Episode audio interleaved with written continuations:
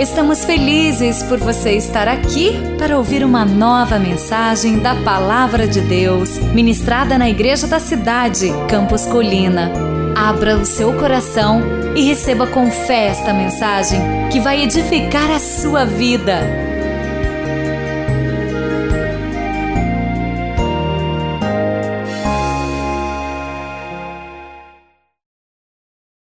Da mensagem de hoje é a palavra eterna da reforma.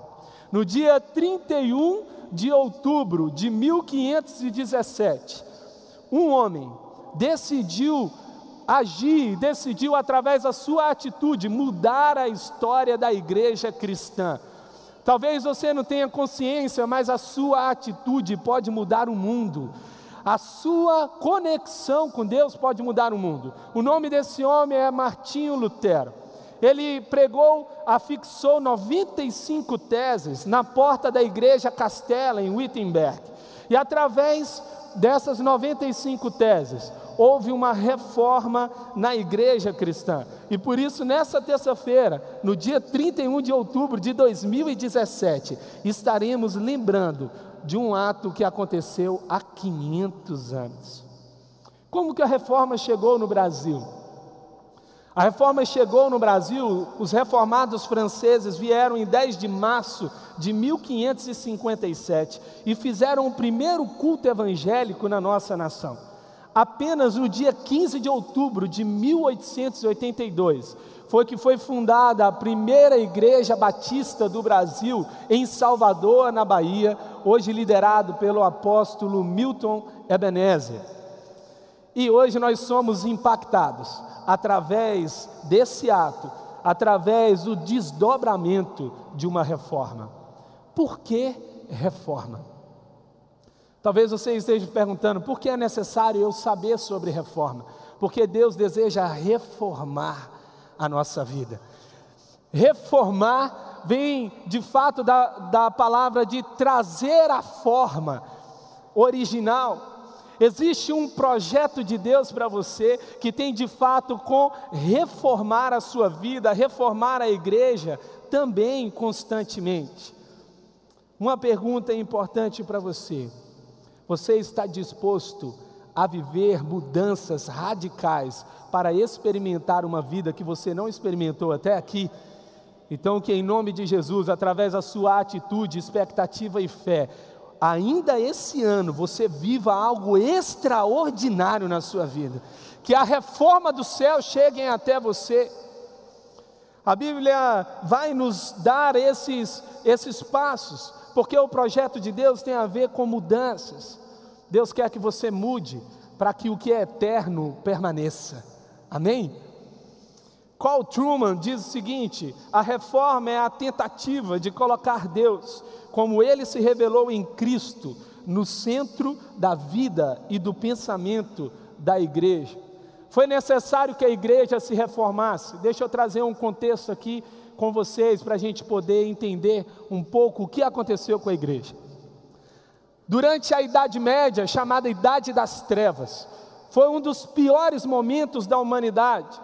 Piores momentos por causa de epidemias que matou quase um terço da Europa. Mas não apenas isso, também por causa dos acontecimentos que vieram tendo, acontecendo. Em 1200 foi instituído o Tribunal da Inquisição, que matou inúmeras pessoas. E a reforma foi uma resposta. Durante trevas, durante as trevas daquele tempo, era necessário uma igreja trazendo a luz. Por isso que quando você entrou aqui por essa igreja, havia um farol, porque nós somos luz do mundo. Nós viemos iluminar essa terra. Mas uma pergunta muito importante: será que ainda é tempo de reformar? Será que ainda é tempo de protestar? Em meados do século 20, Algumas pessoas entenderam a importância de resumir as 95 teses e também os outros escritos dos reformadores, e eles trouxeram os tradicionais cinco solas, um termo latim para dizer somente. E através desses cinco solas, foram também liberados sobre a igreja uma percepção sobre a base da reforma. Depois de um tempo, veio o sexto solo através do movimento pentecostal nos Estados Unidos. Eu quero aqui apresentar para você quais são esses solas. Em 1916, Theodore, ele trouxe os seguintes solas: sola scriptura, que significa somente as escrituras. Depois ele trouxe sola gracia, que significa somente a graça. Depois ele trouxe sola fides, que significa somente a fé. Depois de mais um tempo, em 1934, Emil Brunner trouxe o seguinte sola: Soli Deo Glória, somente a Deus a glória. Calbath, em 1962, trouxe o sola Christus Solos, somente Jesus Cristo. E o movimento pentecostal nos Estados Unidos lembrou os escritos deixados pelos reformadores, trazendo o último sola, que é chamado de Solus Spiritus Sanctus, que significa somente o Espírito Santo. A mensagem de hoje é baseada em seis princípios eternos, para que você possa vivenciar uma vida que Deus planejou para você. Pergunta que eu fiz e volto a fazer: a igreja ainda precisa ser reformada? A igreja ainda precisa protestar? A reforma da igreja é importante porque isso revela sua relevância no mundo. E o protesto da igreja é importante para que os valores eternos da palavra sejam estabelecidos sobre a terra. Uma igreja que se reforma e não protesta, ela é uma igreja que não cumpre a sua missão. Uma igreja que, não, que só protesta e não se reforma, ela é uma igreja que afasta as pessoas da verdade fala assim: eu preciso reformar e protestar. Tudo o que não tem a ver com o projeto de Deus para nós, nós precisamos protestar. Nós estamos num tempo tão difícil na nossa nação que não podemos suportar essas coisas calado. Precisamos protestar, mas também precisamos reformar. Um autor indiano chamado Vishal Mangawadi, ele escreveu um livro chamado O Livro que Fez o Seu Mundo. Ele já estava, de alguma forma, prevendo o que aconteceria conosco, porque ele disse que o Ocidente está sendo impactado pela perda do valor da palavra no estabelecimento da civilização ocidental. E ele diz o seguinte: o sol não precisa se pôr sobre o Ocidente. Cita aqui também George Orwell, que escreveu A Revolução dos Bichos. Com esse pseudônimo, ele trouxe também uma percepção muito interessante. Durante 200 anos, cerramos o galho no qual estávamos assentados. Por fim, muito mais subitamente que qualquer um havia previsto, os nossos esforços foram recompensados e caímos. Mas infelizmente, havia um pequeno equívoco. No chão não havia um colchão de pétalas de rosas. O que havia era uma fossa cheia de arame farpado. Sabe, se os valores de Deus sumirem da nossa vida, o que nos espera não é bom. Fala assim: eu preciso do que Deus tem para mim, para que os céus se estabeleçam sobre a minha vida. É impossível você ter o que Deus tem para você sem os princípios do reino. Deus age por princípios, e somente os princípios dele podem liberar sobre a sua vida o que ele deseja te dar. Em Mateus 24, no versículo 35, Jesus Cristo disse: O céu e a terra passarão, mas as minhas palavras jamais passarão. Precisamos ficar com o que é eterno. Em Provérbios 19, no versículo 21, muitos são os planos no coração do homem, mas o que prevalece é o propósito do Senhor. Essa palavra prevalecer significa permanecer em pé. Essa palavra então quer dizer que quando vier uma tempestade sobre a sua vida, aquilo que permanece em pé vem de Deus, porque somente Deus permanece em pé em meio à tempestade. Toda árvore grande Quando vem uma tempestade, não adianta olhar para a sua altura, não adianta olhar para a sua folhagem, não adianta olhar para os seus frutos, ela precisa lembrar das suas raízes. Uma pergunta importante: quais são as suas raízes? O que te faz permanecer em pé? A resposta para esse mundo está na palavra de Deus. Eu queria que você pegasse então o seu esboço e você anotasse princípios para a sua vida, para vivenciar o propósito eterno de Deus para a sua vida. Primeiro, encontre todas as suas respostas na Bíblia. Encontre todas as suas respostas na Bíblia. Em Hebreus 4, no versículo 12, a palavra de Deus diz: Pois a palavra de Deus é viva e eficaz, e mais afiada que qualquer espada de dois gumes, ela penetra ao ponto de dividir alma e espírito, juntas e medulas, julga os pensamentos e intenções do coração. Uau! A Bíblia é o único livro que, enquanto você está lendo, ele está te lendo. A palavra de Deus está lendo você, a palavra de Deus te expõe, expõe a sua alma diante da eternidade, revela a sua situação, revela onde você está e tem todas as respostas que você precisa. Martinho Lutero diz: o verdadeiro tesouro da igreja é o Santíssimo Evangelho da glória e da graça de Deus. Aleluia. Por que a Bíblia é relevante? Por que a palavra de Deus é relevante? Primeiro, a Bíblia é a palavra. Anota aí, a Bíblia é a palavra de Deus. A fonte de autoridade da Bíblia não está estabelecida em si mesma, mas no próprio Deus. Olha o que vai dizer em Salmo 119, versículo 89: A tua palavra, Senhor, para sempre está firmada nos céus. A palavra de Deus existe desde a eternidade. E a Bíblia, então, ela não é um livro para a terra. A Bíblia, ela revela o que já existe no céu, para que nós possamos viver céu na terra.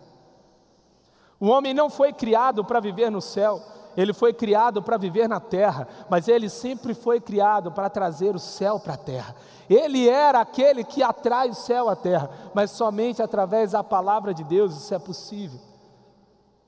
Segundo, a Bíblia é perfeita e sem limitações.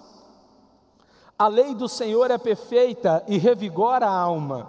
Os testemunhos do Senhor são dignos de confiança e tornam sábios os inexperientes.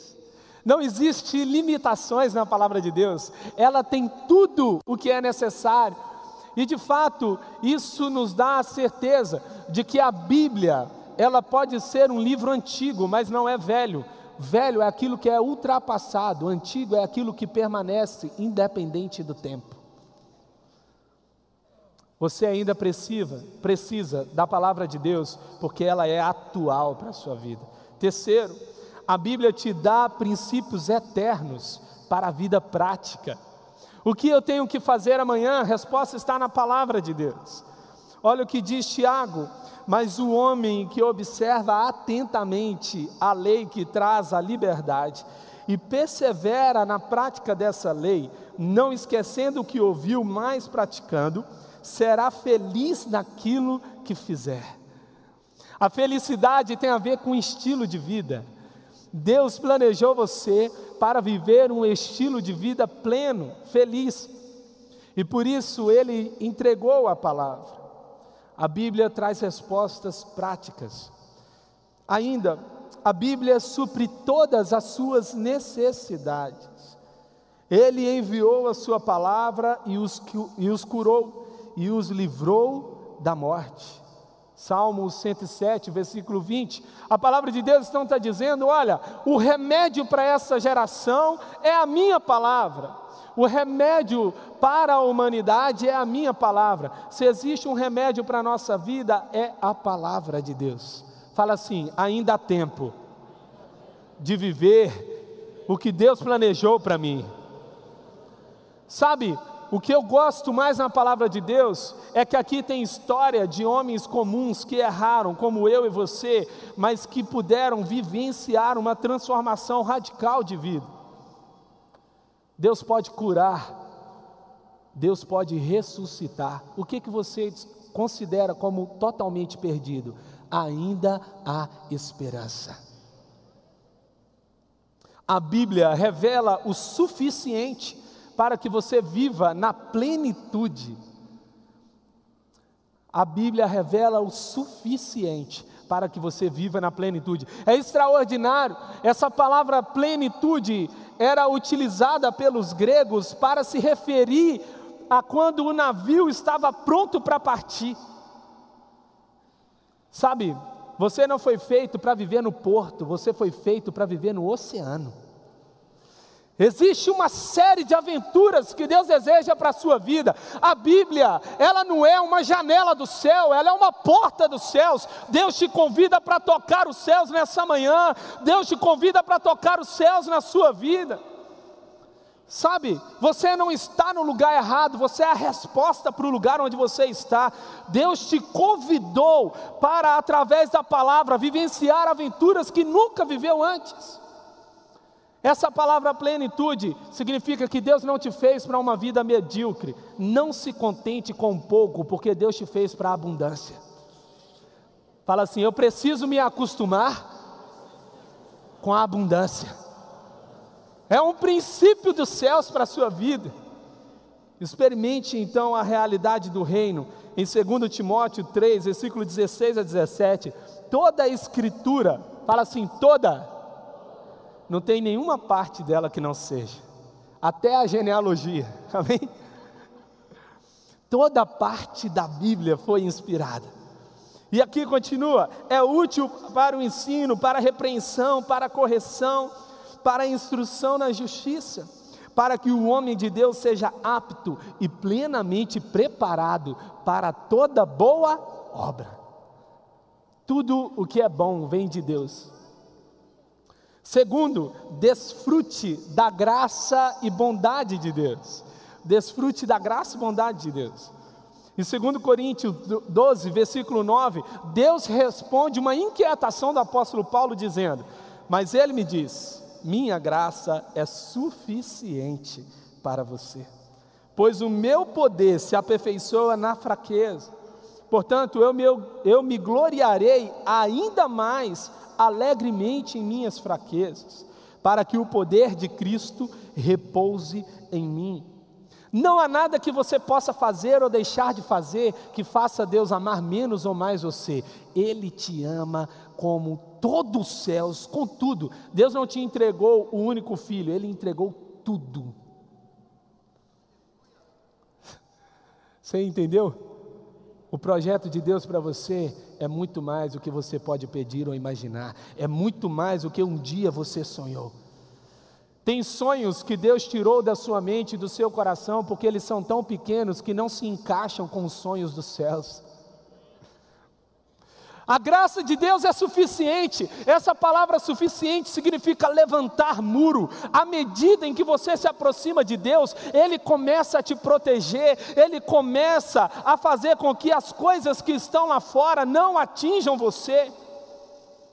Há muito tempo eu decidi fazer para a minha vida o seguinte: ninguém pode determinar o meu humor, porque se Deus está de bom humor, eu também estou. Amém?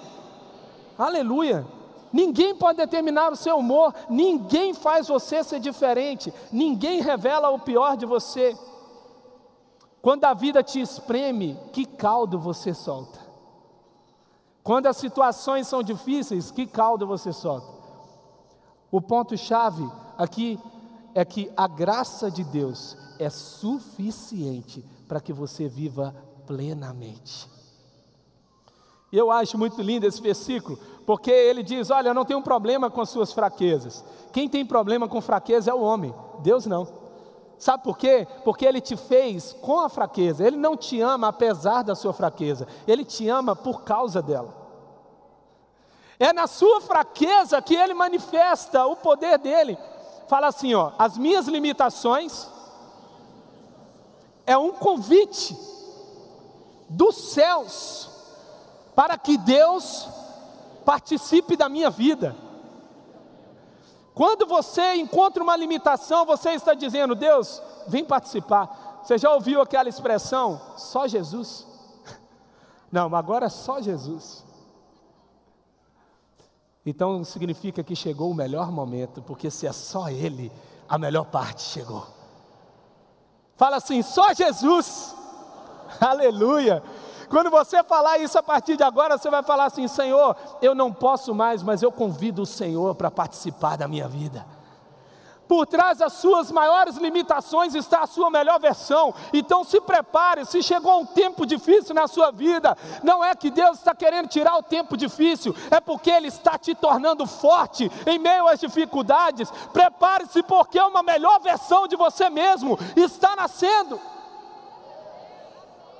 A pior coisa que pode acontecer na sua vida é você ficar no conforto ao ponto de não mudar nada. O projeto de Deus não é te colocar em um lugar, mas é tornar você apto para chegar em um lugar. Você está se tornando uma impossibilidade para que você se torne um milagre. Amém? Então, diante de tudo isso, a minha graça te basta, a minha graça é suficiente. O apóstolo Paulo estava pedindo cura e Deus falou assim: Você não entendeu? A minha graça te basta. Terceiro, decida viver pela fé. Decida viver pela fé. Em Romanos 1, no versículo 17, porque no Evangelho é revelada a justiça de Deus uma justiça que do princípio ao fim é pela fé, como está escrito: o justo viverá pela fé. Repete comigo: o justo. Exatamente isso.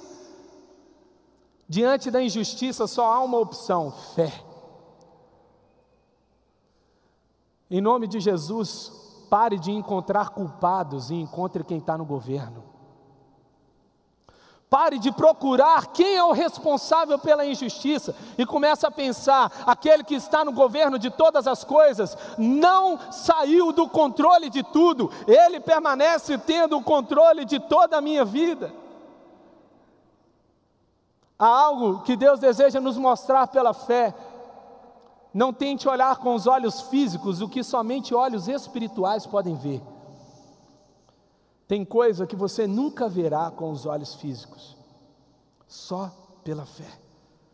O desânimo, ele está conectado com olhar à circunstância, a fé olha o destino.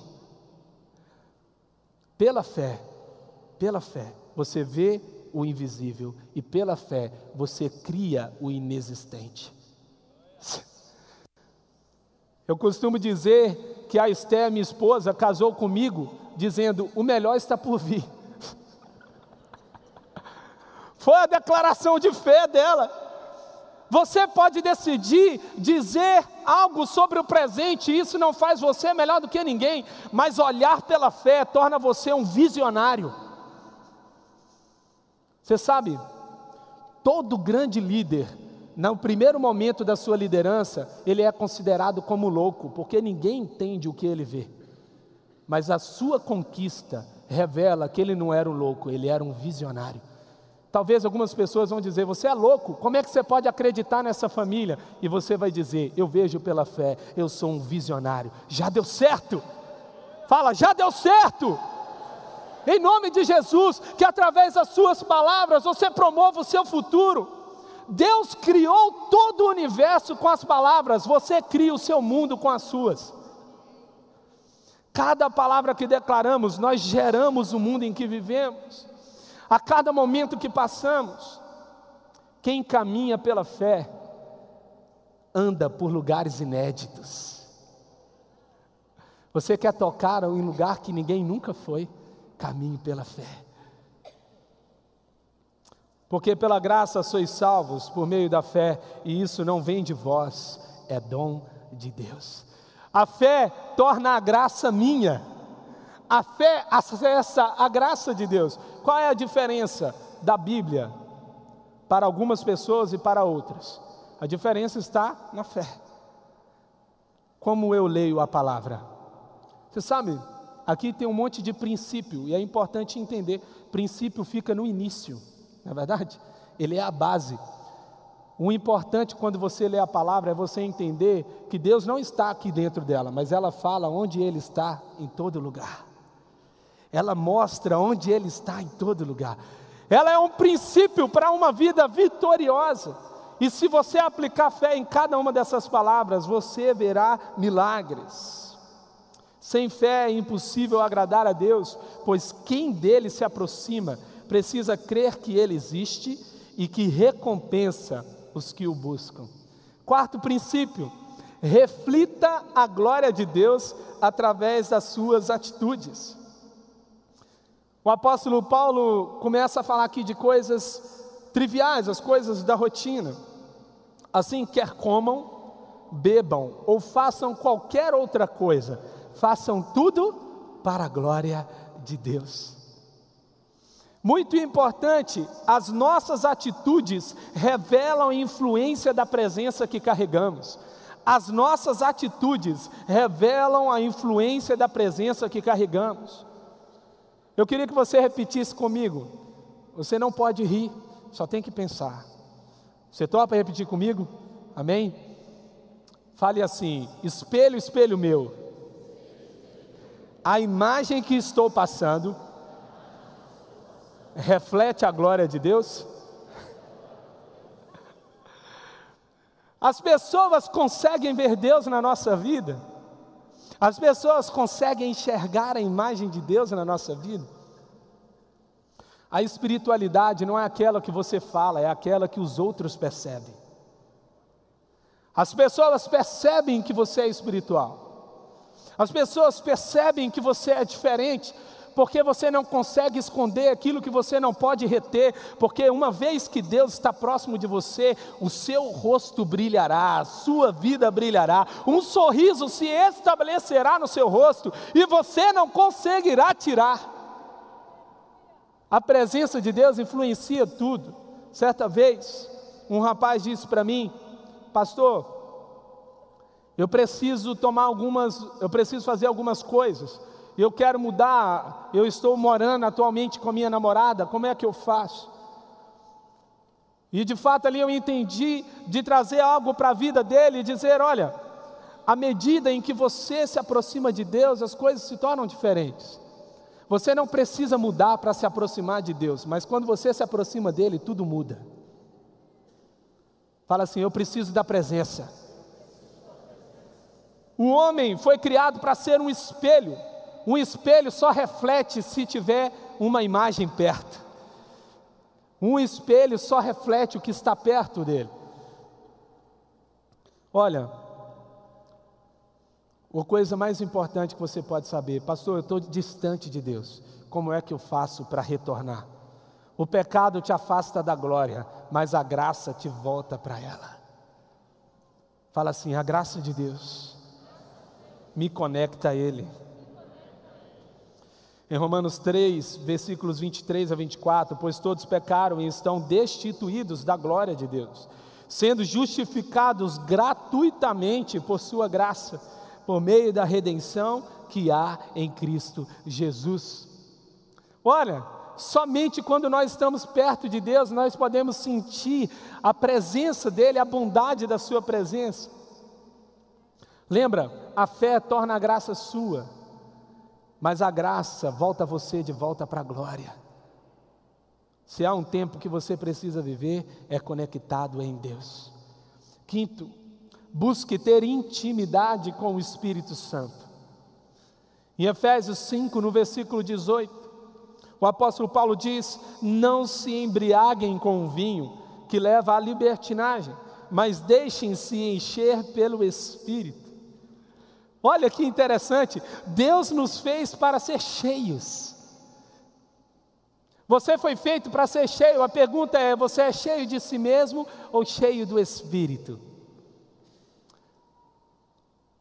Steven Furtick diz o seguinte: Deus não pode te encher de si mesmo quando você está cheio de si mesmo. Deus não pode encher você se você não tiver espaço para que Ele te encha. Então, o mais difícil não é ser cheio do Espírito Santo, mas é ser vazio de nós mesmos. Eu gosto muito desse texto bíblico porque ele me diz o seguinte: o que você prefere, desejos pequenos ou conquistas eternas? Uma mente que pensa só coisa pequena, ela não cabe os sonhos de Deus. Eu creio que Deus está esticando a sua mente para colocar sonhos que você nunca sonhou. Sabe o que é que você é? Você é um improvável que deu certo. Se você sair daqui, imagina comigo, sair daqui desse lugar e ver em cima de um muro uma tartaruga.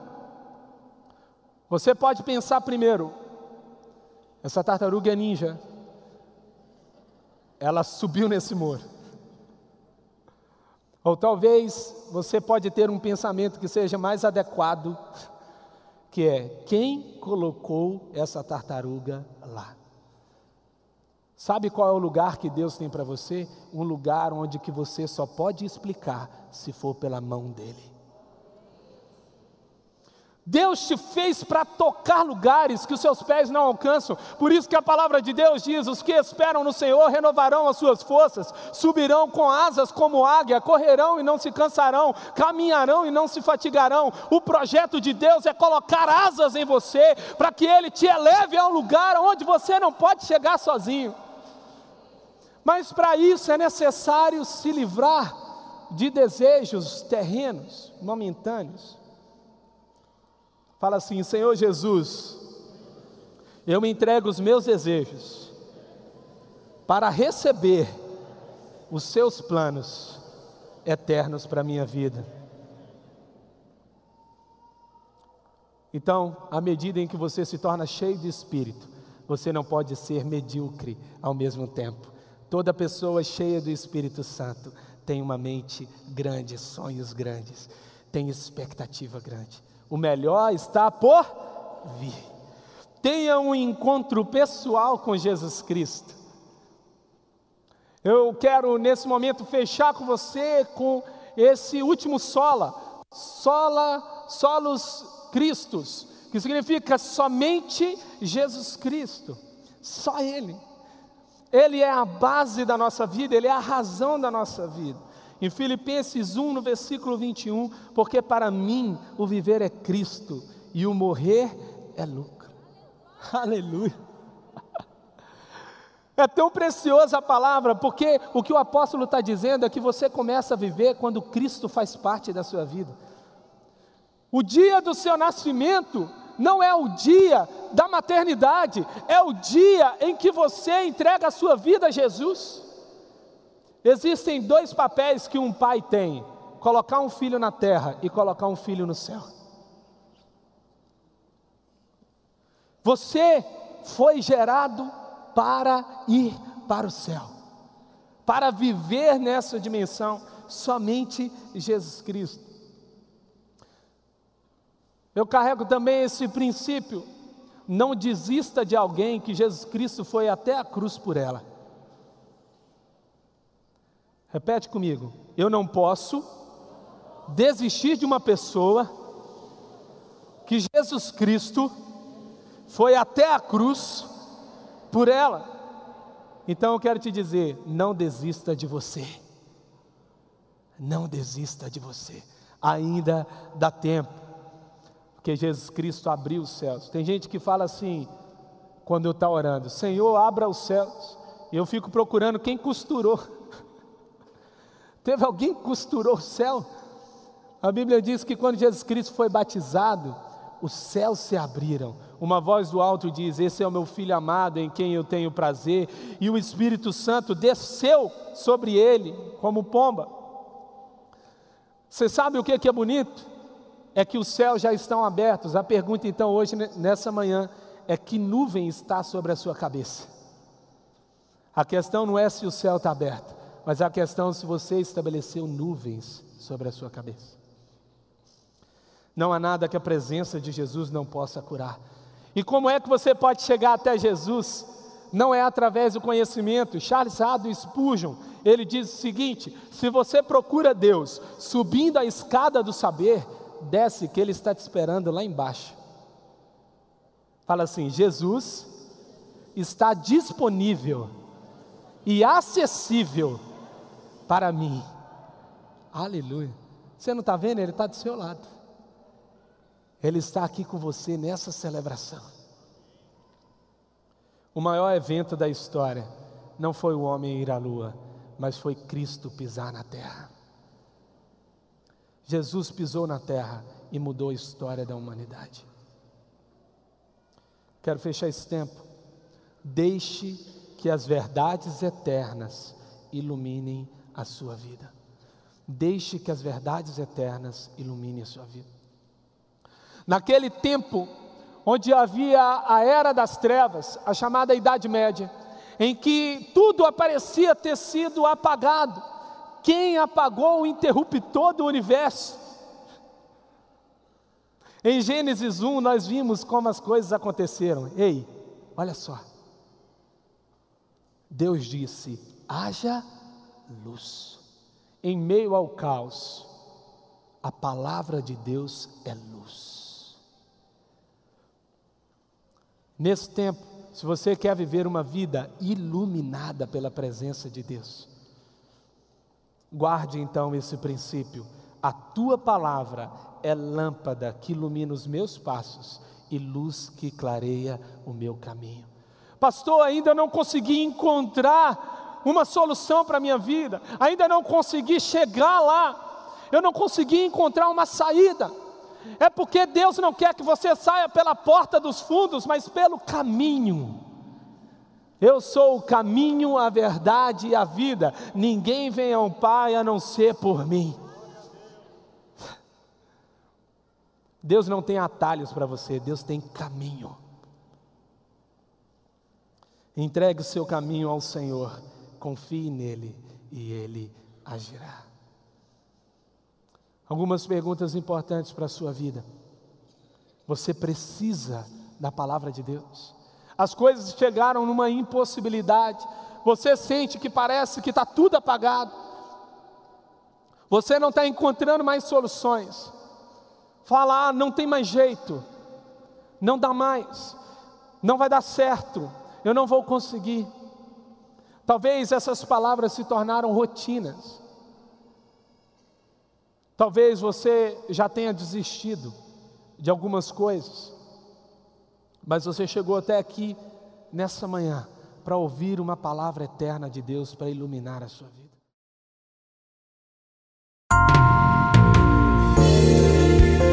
Você acabou de ouvir uma mensagem bíblica da Igreja da Cidade em São José dos Campos. Se esta mensagem abençoou sua vida, compartilhe com seus amigos em suas redes sociais. Obrigada e que Deus te abençoe.